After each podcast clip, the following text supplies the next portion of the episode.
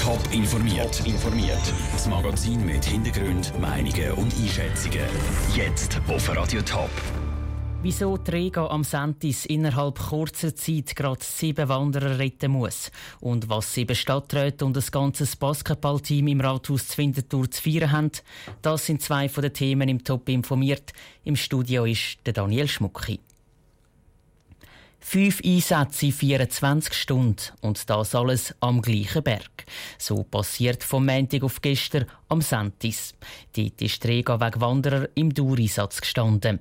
Aber wieso müssen innerhalb so kurzer Zeit so viele Leute gerettet werden? Unterschätzen die Wanderer einfach die Gefahr durch den Frost und den Schnee? Der Noah Schäfer hat bei Experten nachgefragt. Das Wetter spielt praktisch immer eine Rolle, sagt Rolf Segesser vom Schweizer Alpenclub SAC. Aber gerade jetzt, wo die Temperaturen umschlagen, unterschätzen immer wieder Wanderer die Bedingungen. Schöne Wetter sei da dabei besonders trügerisch, aber nicht nur. Sicher, je unvorplanter, je unorganisierter man ist, desto mehr können da Umfeld passieren von Unwissen her. Es können gefrorene Bereiche sein, es kann Nebel sein, wo man drinnen ist. Da so Orientierungen, vielleicht leiden darunter etc. Wenn Leute bei schlechtem Wetter wandern gehen oder die Bedingungen unterschätzen, begeben aber nicht nur sie sich in Gefahr. Wenn sie nicht mehr weiterkommen, wird es auch für die Bergretter immer wieder heikel, weil sie nicht nur auf Witterungsbedingungen schauen müssen, sondern auch auf die Sicherheit von ihnen und dem verunglückten Wanderer.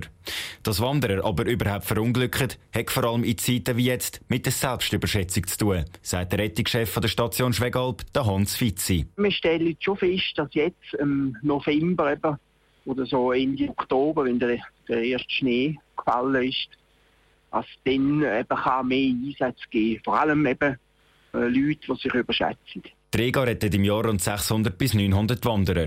Von den sieben geretteten Wanderern am Sentis sind zwei Verletzte ins Spital gebracht worden. Die fünf weiteren Wanderer, die gerettet worden sind, sind unverletzt geblieben.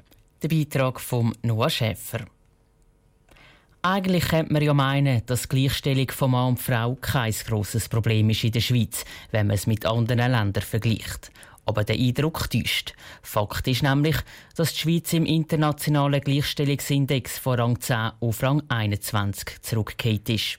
Was aus Sicht von Politikerinnen passieren muss, damit die Schweiz in diesem Index wieder besser abschneidet, im Beitrag von Raphael Wallimann. Das Weltwirtschaftsforum WEF untersucht beim sogenannten Gleichstellungsindex vier Bereiche.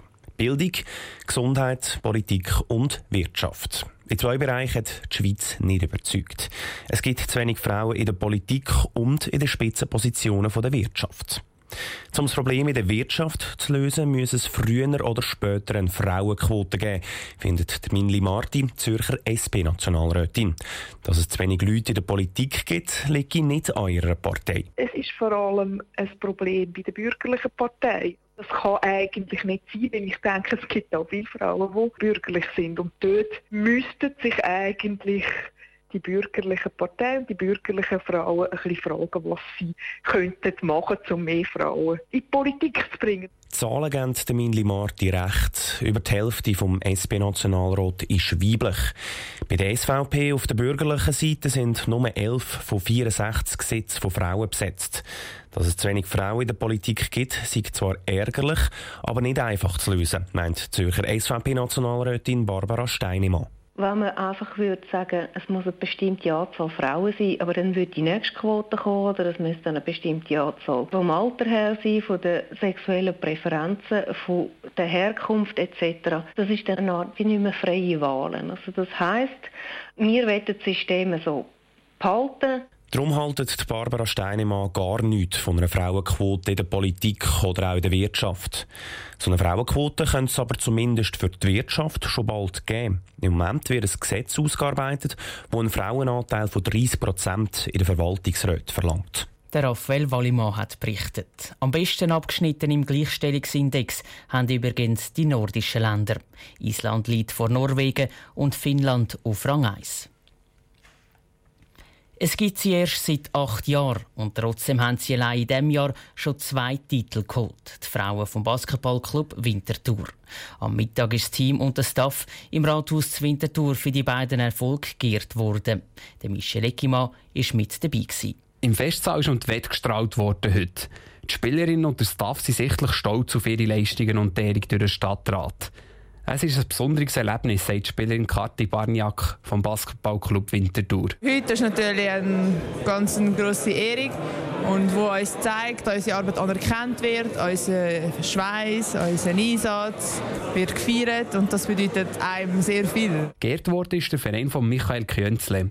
Der Winterthur Stadtpräsident hat vor rund 100 applaudierenden Leuten am Verein einen Scheck über 5000 Franken überreicht. Für den Basketballclub und die beiden Siege im Cup und im Supercup gegen Meister findet er nur lobende Worte. Wir platzen fast vor Stolz, so einen Basketballverein zu haben, der so eine erfolgreiche Mannschaft drin hat. Das ist natürlich für Winterthur eine super Sache. Die Freude beim Frauenteam war ja auch gross, als sie den Scheck bekommen haben. Die Spielerinnen haben gestrahlt und sie, wie zum Beispiel Iva Bosniak, sichtlich gerührt gewesen. Für mich war es so emotional, weil ich bin noch jung. Das war sehr schön von also Winterthur und ja. Und wie viel Wertschätzung die Stadt für das Team hat, zeigt der Fakt, dass alle sieben Stadträte im Festsaal anwesend waren.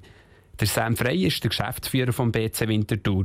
Und er hat schon vor ein paar Tagen realisiert, dass heute ein spezieller Tag wird. Ich war auch sehr nervös vor heute und äh, natürlich ist es auch, äh, wir haben gewusst, dass das äh, nicht alltäglich ist, dass man in den Gemeinderatssaal eingeladen wird und die ganze Medienpräsenz und so, was jetzt da hat, das zeigt auch, dass, es doch, dass man doch irgendwie etwas erreicht hat. Die Medienpräsenz ist auch dem Stadtpräsidenten aufgefallen. Er hat mit einem Augenzwinkern die Bemerkung gemacht, dass sie ja mehr als bei der Präsentation des Budget.